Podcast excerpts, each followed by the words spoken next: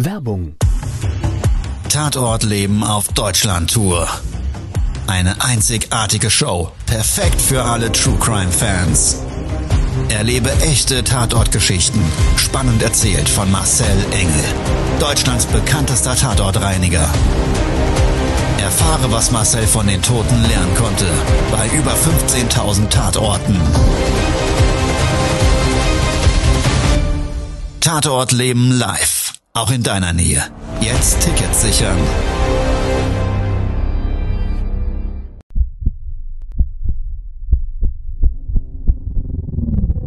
Todesursache. Der Podcast mit Tatortreiniger Marcel Engel. Es wird immer mal wieder in meinem Podcast vorkommen, dass wir sehr tief in das Geschehen eintauchen. Ich werde offen darüber sprechen. Damit meine ich, dass Flüssigkeiten wie Blut als Element das kleinste Problem sein wird.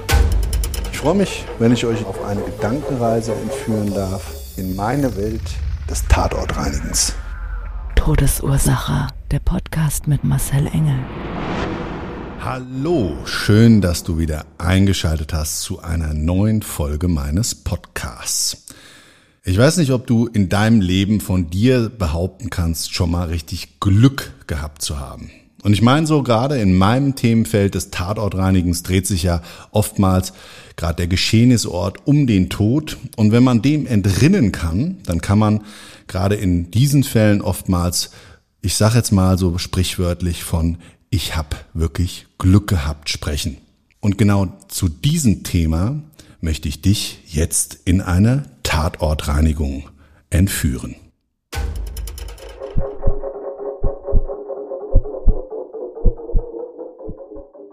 Wir sind ja für unsere Kunden rund um die Uhr erreichbar. Und für mich eigentlich ganz normal ist der Samstag sowieso ein Arbeitstag im Standard. Ich habe immer eine Sechs-Tage-Woche. Ich habe es geschafft mittlerweile, den Sonntag größtenteils zumindest als Familientag einzurichten und versuche ansonsten alle Befindlichkeiten rund um mein persönliches Leben zumindest darauf auszurichten, dass ich das so alles von den Timelines her hinbekomme. Aber es geht ja nicht um mich, sondern es war ein Samstag, wo eben ganz viele Menschen ihrem Freizeitsport gefrönt haben. Die Besonderheit war dabei, dass wir samstags, ich habe mir so ein bisschen meine Tour geplant, unsere Aufträge abzufahren, um meine Jungs zu begleiten bei den anstehenden Samstags Tatortreinigungen und Spezialaufträgen, weil ich den immer ganz gerne nutze, ohne den Trouble der Woche und dieser To-Dos unter der Woche zu haben, um mit meinen Leuten in Kontakt zu sein und die so bei ihren Aufgaben zu begleiten und noch so ein bisschen miteinander zu besprechen, wo wir vielleicht Prozesse optimieren können und so weiter. Als ich so auf meiner Tour unterwegs war, kam von meiner Zentrale einen Auftrag rein. Haben mich gefragt, Marcel, wir haben einen Stammkunden, der hat ein riesengroßes Problem. Jetzt ist die Frage, fährst du selber hin? Es ist ein bisschen weiter weg. Oder sollen wir schauen, dass wir in irgendeiner Form jemand aus seiner Notdienstbereitschaft eben akquirieren und dorthin schicken? Da habe ich gesagt, wie dringend ist das Ganze denn und welcher Kunde ist es vor allen Dingen? Also sie hat mir das dann so geschildert, dass es ein Stammkunde war, der bereits in der Vergangenheit aus zwei unterschiedlichen Auftragssituationen in den letzten fünf Jahren schon mal Aufträge erteilt hat. Und zwar ein Vereinsheim und ein angrenzender Sportplatz. Und dieser Verein als solches in seiner Funktion als Auftraggeber war. Vielleicht ganz interessant ist an der Stelle zu sagen, was kann denn ein Tatortreiniger in aller Herrgottsname bei einem Vereinsheim für Aufgabenstellungen bekommen? kann ich vielleicht außerhalb dieses Tatortes vielleicht gerade mal als Information absetzen. Also einmal war es so, dass wir mit dem Erstauftrag, mit diesem Erstkontakt mit einer Spezialreinigung beauftragt waren. Also es ging da explizit nicht um einen direkten Tatort, sondern wahrscheinlich durch ein verlorenes Spiel und den Racheakt der gegnerischen Mannschaft um eine Verwüstung des Vereinsheims, und zwar in Form von Einbruch, die Feuerlöscher wurden dort entleert, auf den Tresen wurde geschissen und darüber hinaus die Ecken und überall hin uriniert. Und das Schlimmste war, und deshalb hat man wirklich unsere Hilfe ganz dringend gebraucht, es wurde dort in dieses Vereinsheim Buttersäure reingeworfen. Das heißt, Stinkende Flüssigkeit, die extrem nach Erbrochenem riecht.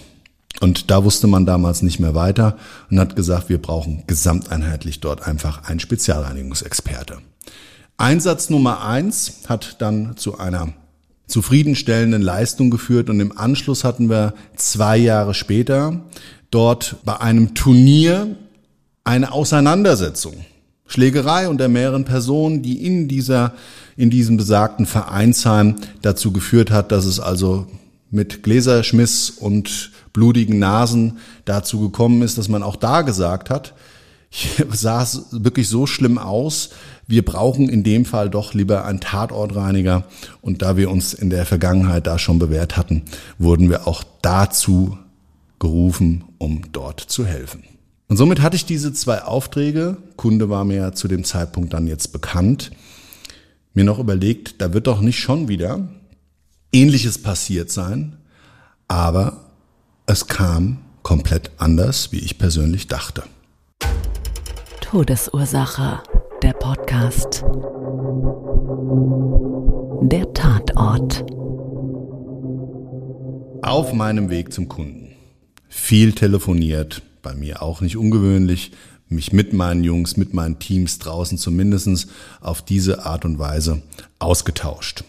Werde ich nie vergessen, hat auf meine Frontscheibe der Regen geprasselt. Es hat geschüttet wie aus Eimern. Die Wischer haben es kaum geschafft, mir Sicht zu verschaffen. Die Navi verkündete mir in Kürze Ankunftszeit. Rund zwei Minuten und ich bin durch so ein Tal gefahren. Einer Landstraße. Ich wusste aus dem vorhergehenden Einsatz, es kommt eine Stelle, an der ich auf einen Feldweg abfahren muss, weil über mehrere Feldwege eben der Weg zum Sportplatz war, zu dieser Sportstätte. Und wie ich durch dieses Tal durchfahre und so Richtung Horizont gucke, sehe ich schon ein richtiges Blaulichtgewitter. Also du konntest erkennen, da ist irgendwo in noch nicht direkter Sichtbarkeit, aber eben durch diesen bewölkten Himmel und es war so ein bisschen diesig zu dem Zeitpunkt im Frühjahr, äh, konntest du erkennen, dass da also wirklich anscheinend irgendwo richtig viel Action ist.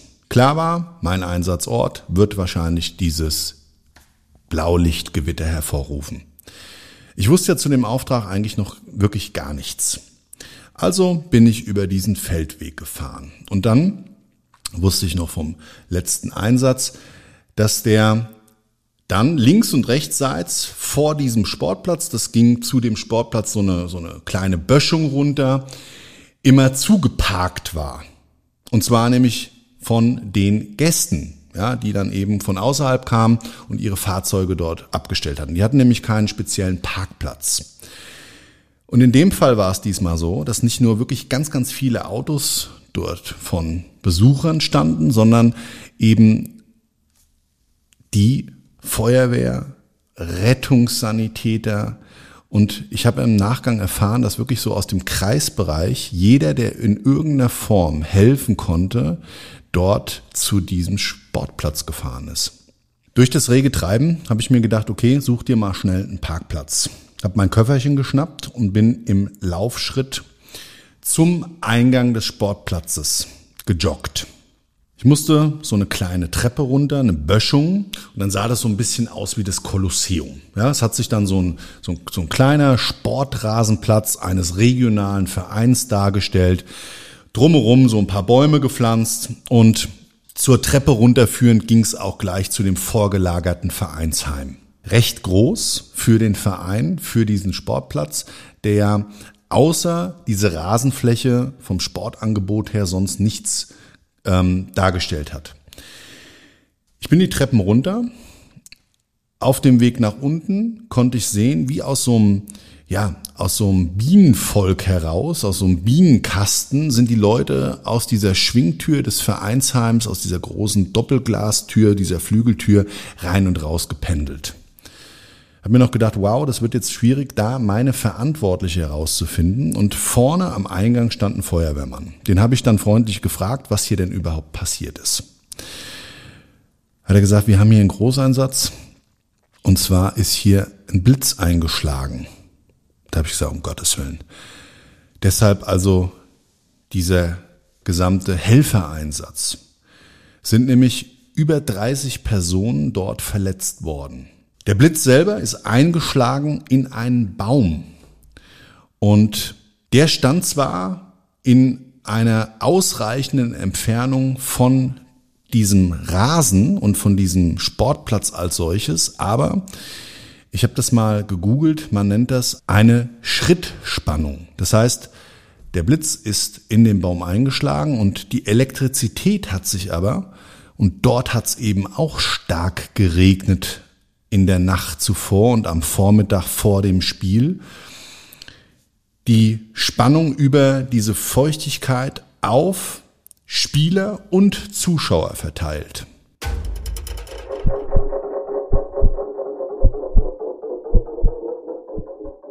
Wie ich mich draußen so mit dem Feuerwehrmann unterhalte, habe ich drinnen durch die Flügeltür meine Ansprechpartnerin erkannt, sie mich auch, kam dann raus und wie sie so die Schwingtür aufmacht vom Vereinsheim, habe ich da so wirklich erstmal visualisiert, was da drinnen eigentlich abgeht. Da sah es aus wie im Feldlazarett. Ganz krank. Menschen lagen auf dem Boden und teilweise gab es so eine Sitzecke, da waren auch Personen drauf.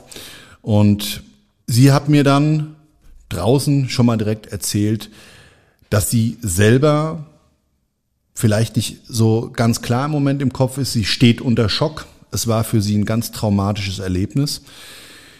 Er hat gesagt, sie hat es live mitgekriegt. Sie hat in dem Augenblick vom Vereinsheim aus gerade dem Spiel zugeschaut, hat sich mit einer Freundin über das Spielereignis unterhalten und sie haben auch in diesem Moment gerade mitgefiebert, weil von der heimischen Mannschaft, also von ihrer Mannschaft aus, gerade ein Angriff auf das gegnerische Tor ablief.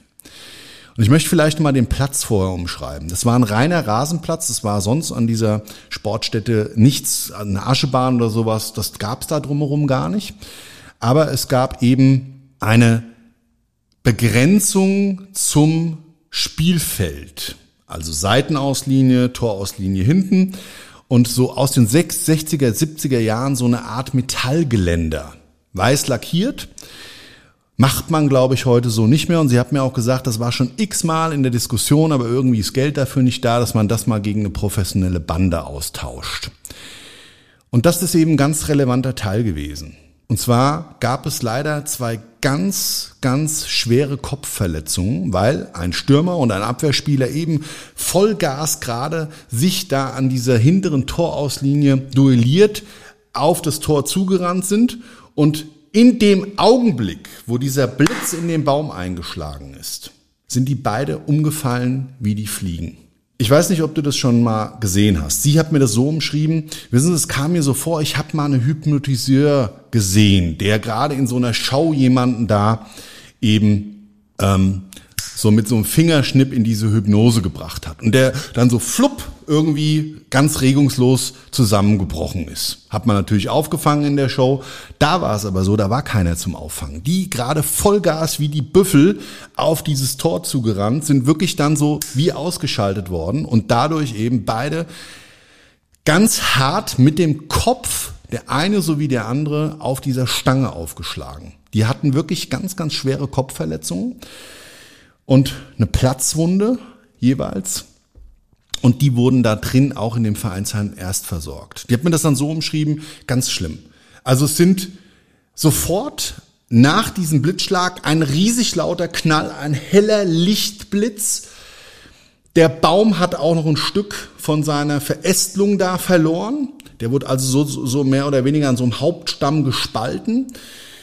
Und das war in diese Richtung eben dieses Torangriffs. Genau zu sehen, sagt und ich gucke da noch in diesen, in diesen Lichtblitz rein, war so leicht geblendet und in diesem Augenblick dieses Blinzels mache ich die Augen wieder auf und da sind die Leute umgefallen wie die Fliegen. Manche direkt und manche mit einer gewissen Zeitverzögerung von einer Sekunde, zwei, drei, kam es trotzdem alles vor wie eine Ewigkeit.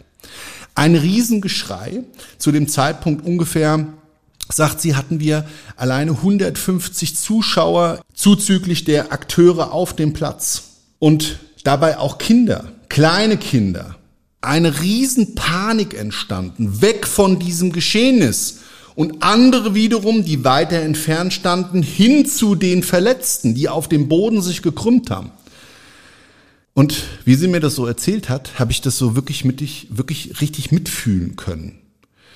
Ja, also unterschiedlichste Gefühlswelten, die sich da ergeben haben. Menschen, die wirklich um ihr eigenes Leben gebankt haben und andere, die diesen Gedanken ausschalten konnten und einfach nur helfen wollten. Ihren Liebsten vielleicht, die da gerade auch teilweise regungslos auf dem Boden gelegen haben. Also hochdramatische Szenen, die sich da wenige Stunden vorher abgespielt haben müssen.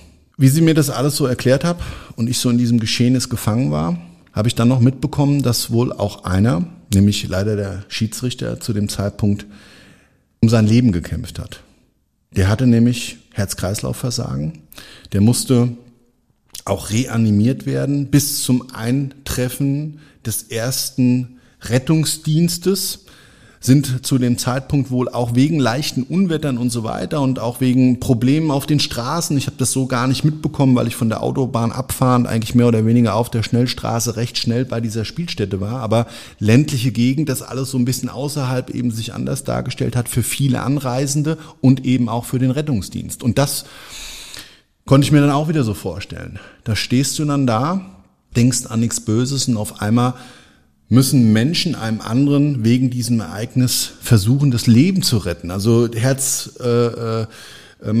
äh, äh, und äh, Beatmung haben sich dann zwei aufgeteilt, Gott sei Dank diese Klarheit besessen und haben den über wohl 15 Minuten lang, also wirklich diese Herzmassage mit Beatmung, als Lebensretter geschenkt. An der Stelle löse ich es auf, der Mensch hat es Gott sei Dank überlebt.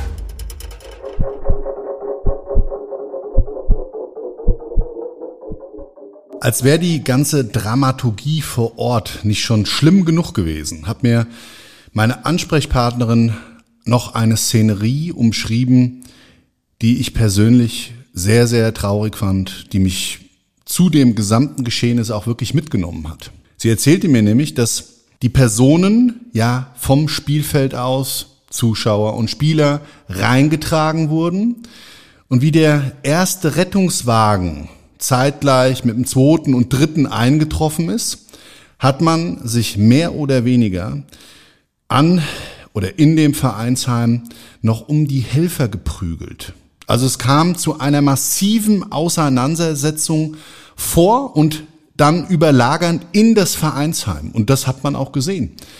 Es lagen nämlich zu dem ganzen Geschehnis drumherum mit dem Blut und dem Erbrochenen überall Scherben. Es waren Stühle zerbrochen. Barhocker an so einem kleinen Tresen, der sich da an der Wand befunden hat, die waren umgeschmissen. Das hat mir an der Stelle nochmal wirklich so diese Dramaturgie, diese Gesamtsituation bildlich vor Augen gehalten. Wie Menschen um ihre Geliebten gekämpft haben, dass die ja nicht sterben, weil sie Angst hatten, weil sie Angst hatten, dass diese Menschen durch eine fehlende Erstversorgung vielleicht zu Tode kommen. Und dann waren die Kinder wieder um mich drumherum und auch die waren ja in dieser in dieser dramatischen Stunde diese Ersthelfer vor Ort anwesend und viele Menschen, viele Verletzte, wo man nicht erkennen konnte, wie schwer es die wirklich getroffen hat. Und in diesem Fall war ich wirklich ganz, ganz nah bei allen Betroffenen, bei allen Verletzten so richtig im Kopfkino gefangen.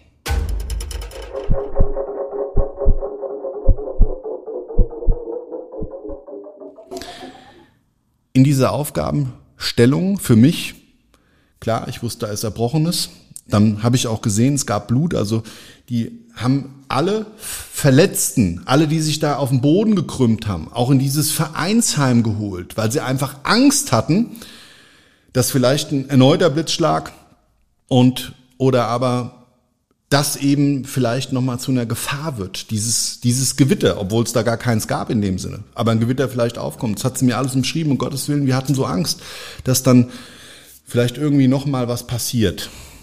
Das Vereinsheim selber war in drei Räumlichkeiten aufgeteilt und in der ersten, das war mehr oder weniger so ein, so ein Trakt, wo zwei Umkleidekabinen drin waren und eine WC-Anlage. Und da hatten sie die Menschen so ein bisschen ähm, ja, einquartiert, denen es extrem schlecht war. Schlecht, vielleicht an der Stelle auch wieder nicht ganz ungewöhnlich, eine Sportveranstaltung. Samstags, sonntags. Das zelebriert ja jeder anders als Zuschauer und dann gab es da früh auch schon Schöppchen und dann hat sich da der ein oder andere vielleicht auch schon ähm, ja das ein oder andere Bierchen vielleicht zu viel gegönnt, wie auch immer, ist ja jedem selbst überlassen, aber in dem Fall natürlich in der Kombination mit dem Blitzschlag oder auch vielleicht nur aus Schock dieses Erlebnisses heraus, waren da halt viele, denen waren extrem übel.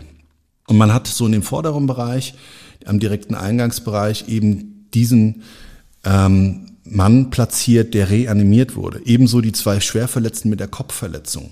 Und die Kinder hat man auch nochmal so getrennt. Da wird geweint, da wird geheult und auch noch zu dem Zeitpunkt, obwohl da ja schon eine gewisse Zeit vergangen war. Ich kam ja nach diesem Ereignis ungefähr zwei Stunden Zeit versetzt. Und trotz alledem habe ich so diese Gesamtatmosphäre für mich mitbekommen. Ich habe dann gesagt, die Umkleidekabinen müssen wir räumen. Klar, ich kann nicht reinigen, wenn es da Menschen drin schlecht geht, wenn die noch versorgt werden müssen etc. Und habe in erster Instanz gefragt, oder soll ich noch warten mit dem Reinigungsprozess? Habe mich aber gebeten, das also schon da ähm, eben anzufangen, um der Sache da auch möglichst schnell wieder ein Ende zu bereiten. Weil, und das war auch so ein Ding, äh, am nächsten Tag dort von einem Vereinsmitglied wohl der 80-jährige Geburtstag gefeiert werden sollte.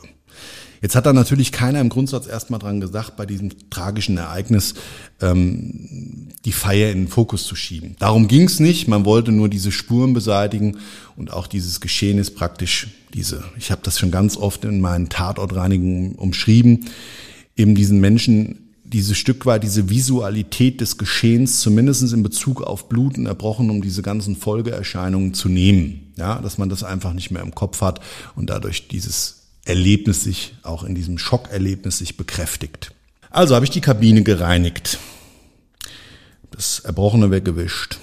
Es wird wirklich viel gereiert. Also das Ding sah aus wie, ja, als hätten sich dort viele Menschen eben übergeben und zwar völlig unkontrolliert. Und wie ich so diesem Reinigungsprozess so das durchlaufe, habe ich mir gedacht, naja, wie hoch ist denn in aller Herrgottsname die Wahrscheinlichkeit, dass ein Mensch einen Blitzschlag bekommt? Auch da habe ich mal gegoogelt und da einfach mal verschiedene Werte. Also in Deutschland ist es wohl so, mit einer Wahrscheinlichkeit von so und so viel Prozent, die jetzt relativ unterschiedlich ist, aber ungefähr 700 bis 1000 Menschen trifft jedes Jahr, und hättest du es draußen gedacht, dass es tatsächlich doch so häufig ist, in Deutschland jemand einen Blitzschlag. Und jetzt kommt's. Auch ich persönlich habe schon mal ein solches Erlebnis gehabt. Also mal vom Lottogewinn abgesehen, dem Blitzschlag, auch der hat mich schon ereilt, habe ich eigentlich im Leben alles durch. Ich habe schon ein Bäumchen gepflanzt, Kinder gekriegt, ein Haus gebaut. Also ich bin mit dem Thema, so was man sagt, fast durch. Und ich musste mich an meinen Blitzschlag erinnern. Deshalb war ich auch so in diesem Geschehnis dieses Schocks, weil da war nämlich damals mein Vater und meine Mutter mit anwesend im Büro und zwei Angestellte. Und es hat sich so zugetragen, dass es eine Gewitterwarnung gab, äh, weit über 20 Jahre her, genaues Datum weiß ich nicht mehr. Und da hat sich Folgendes ereignet. Also das Gewitter zieht so über unser Büro. Und ich habe gearbeitet, gerade mit einem Kunden telefoniert, war in der Beratung und hat damals noch so einen kleinen Ohrring hier im Ohr, das werde ich nie vergessen. Ich fand es damals ganz schick, heute habe ich es nicht mehr. Und wie ich auf jeden Fall den noch einen richtig physischen Telefonhörer in der Hand habe, mit Kabel verbunden an so ein Terminalgerät, das alles noch verbunden über eine feste Leitung, tatsächlich wie die PCs heute, ja, die sogenannten ISDN-Telefone damals, in die Wand eingestöpselt, höre ich auf einmal noch so einen Knall und merke dann erstmal nichts und finde mich auf dem Boden liegend von dem Sitzplatz, wo ich vorher saß, ungefähr fünf bis sechs Meter entfernt auf dem Boden wieder. War total benommen und hab mir noch gedacht, hubbela, was ist denn jetzt passiert? Ich konnte gar nicht sprechen. Ich war nicht in der Lage zu sprechen und sehe mit verschwommenen Augen, wie ich die wieder so langsam aufmache, auf einmal das Gesicht meiner Mutter, die wirklich, ich habe auch nicht richtig gehört. Also so ganz, als würdest du so in ein Eimer reinsprechen, habe ich so meine Mutter gehört. Ist alles in Ordnung? Ist alles in Ordnung? Und ich konnte ihr gar nicht antworten. Ich konnte nicht antworten, weil ich nicht sprechen konnte. Das Nervensystem hat es irgendwie nicht zusammengebracht. Ich war in meinem Kopf gefangen, wollte eigentlich gerade so gedanklich antworten, aber ich habe es nicht auf die Spur gebracht. Und meine Mutter um Hilfe geschrien, kamen die zwei Mitarbeiter, mein Vater aus einem anderen Büroteil, der so ein bisschen versetzt in einem Zwischenstockwerk war, zu mir und ich habe immer noch auf dem Boden gelegen und habe so gemerkt, ich habe irgendwie so gar nicht richtig Kontrolle über meinen Körper. Das war auch ganz komisch, weil ich so mich gefühlt habe und ich würde das jetzt mal nicht umschreiben mit einem Nahtoderlebnis, aber als wäre ich gar nicht in meinem eigenen Körper drin. Ich kann das gar nicht in Worte fassen, wie merkwürdig sich das in diesem Augenblick angefühlt hatte. Es hat sich aber im Laufe der Sekunden, und man hat mir das später umschrieben, es hat so ungefähr eine Minute gedauert, hat sich das wieder normalisiert. Der Ton kam zurück, ich war in der Lage zu antworten und habe dann gesagt, sag mal, was ist denn jetzt gerade passiert? Und da hat meine Mutter mir gesagt, sie hat gerade in dem Augenblick zu mir rübergeschaut, wo es geknallt hat. Und dann ist aus dem Telefonhörer ein Funke übergesprungen zu meinem Ohrringelger und einmal irgendwie durch den Körper und dann habe ich mich verkrampft und bin irgendwie fünf Meter durch die Luft senkrecht geflogen. Okay, das ist ja ein Ding. Wollte mich aufsetzen und habe dann gemerkt, oh, der Kreislauf macht noch nicht so ganz mit. Und was ist passiert? In unserem Büro ist oben in der Antenne der Blitz eingeschlagen. Durch ganz viele Elektrogeräte im Haus hat sich der dann wohl abgeschwächt, aber ist im Endeffekt bei mir zumindestens im Körper noch angekommen. Ich habe also richtig einen gefeuert gekriegt und zwar so wie noch nie im Leben zuvor und ich habe das ein oder andere Mal schon an elektrischen und bei gerade auch Arbeiten, wenn ich irgendwo gestemmt habe oder so, wo reingestemmt, dann hat's mal gebitzelt, dann hast du auch richtig eine geschossen, kriegt auch unangenehm, aber eben vom normalen Strom kann auch tödlich sein, weiß ich alles, war aber bei mir nicht so, aber es hat sich viel, viel, viel schwächer angefühlt wie das Ding, was ich da erfahren habe in dem Augenblick. Also richtig eine geballert bekommen. Und zwar vom Allerfeinsten, vom lieben Herrgott. Und ich kann immer nur eins sagen. Wenn du so ein Erlebnis mal hattest, da war ich ja damals noch sehr, sehr jung, hast du nicht sofort den Gedanken, dass das ja vielleicht hätte dein letzter Augenblick sein können. Das realisierst du immer erst später. Und in diesem Fall meiner Tatortreinigung ist mir erstmal wieder bewusst geworden, da ist keiner zu Tode gekommen, wie viel Glück diese Menschen hatten. Die Statistik zu Blitzschlägen und daraus resultierenden Todesfällen kenne ich nicht. Das mag auch sehr unterschiedlich sein, ist nämlich abhängig von einem direkten Blitzschlag oder eben dieser Schrittspannung und dann gibt's noch die Berührungsspannung, ist auch nochmal ein anderes Thema. Aber nichtsdestotrotz bleiben bei ganz, ganz vielen eben auch dauerhaft Schäden. Also 75 Prozent habe ich mal nachgelesen der Menschen, die vom Blitz getroffen wurden, egal in welcher der drei Formen, haben danach noch bleibende Schäden, auch teilweise ihr ganzes Leben lang. Das war bei mir damals Gott sei Dank nicht der Fall und jetzt habe ich so gedanklich mich eben in diesen Opfern befunden. Aus der eigenen Erfahrung heraus wusste ich ja, was da passiert ist und ich habe dann das erste Mal überhaupt meine Ansprechpartnerin gefragt, ist denn irgendwelchen Kindern hier was passiert? Sind ja ganz viele rumgehüpft und ganz viele haben geschrien und geweint und haben sich Sorgen um ihre Mamas und Papas gemacht und so weiter. Wie ich dann den vorderen Raum reinigen durfte und sollte, sind auch die Leute alle rauskomplimentiert worden. Man hat dann gesagt, lassen Sie uns da gemeinsam mal rausgehen. Man hatte da mittlerweile so ein bisschen Ruhe gefunden. Der Reinigungsprozess vor in dem Raum des Erbrochenen, der hatte ungefähr eine Stunde Zeit in Anspruch genommen. Die Situation hatte sich ein Stück weit, ich würde mal sagen, normalisiert. Und ich habe den Menschen dann vor Ort meine Geschichte erzählt und auch nochmal dieses für mich damals gefühlte Glück, was ich in diesem Augenblick für diese Menschen nachempfinden konnte. Das Glück gehabt zu haben, dem Tod vielleicht von der Schippe gesprungen zu sein. Und das ist das, was ich dir vielleicht nochmal mit auf den Weg geben möchte. Immer dann, und das umschreibe ich auch in meinem Buch, die sieben Prinzipien des Tatortreinigers im letzten Kapitel zum Thema Glück. Immer dann, wenn wir etwas vor Augen gehalten kriegen, was vielleicht unser Ende bedeuten könnte, Und gerade bei solchen Ereignissen eines Blitzschlags, Verkehrsunfalls oder oder. Und wir haben das vielleicht auch in näherem Umfeld gehört. Sollten wir uns immer mal wieder meines Erachtens nach vor Augen halten und bewusst machen, wie wertvoll unsere Lebenszeit ist und hier raus einfach ein Stück weit in unseren zukünftigen Alltag mitnehmen und dafür einfach dankbar sein, wie schön eigentlich unser Leben ist, wenn wir es auch wirklich bewusst leben. Das war's für heute. Ein bisschen anderer Tatort, ein Stück weit eine autobiografische Nacherzählung meines Erlebnisses dazu. Und ich hoffe, dir hat die Tatortreinigungsgeschichte gefallen. Würde mich sehr freuen, wenn du mich zum einen natürlich in meinem Podcast weiterhin begleitest, den abonnierst und mir auch sehr gerne bei Instagram, Facebook, Social Media Kanälen im Allgemeinen folgst. Und würde mich sehr freuen, wenn wir das nächste Mal wieder gemeinsam in eine neue Tatortreinigungsgeschichte Geschichte eintauchen und du dabei bist. Also, ich wünsche dir einen wunder, wunderschönen Tag. Was auch immer davon übrig ist, wünsche dir eine schöne Restwoche. Bis dann. Ciao.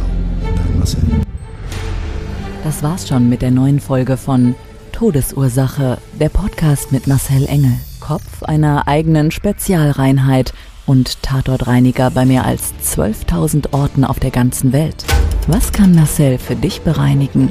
Jederzeit. Weltweit. Melde dich oder klick dich einfach mal durch auf marcelengel.com. Empathisch, tiefgründig, ehrlich. Todesursache lässt dich garantiert nicht kalt. Seid dabei. Ich freue mich. Abonniere die Staffel und du kommst für keine Folge zu spät.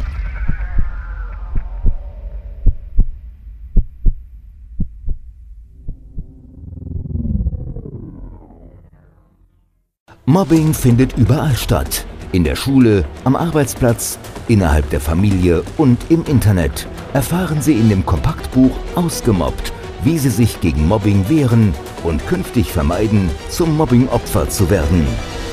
Ausgemobbt von Marcel Engel und Martin Zowak, überall im Buchhandel.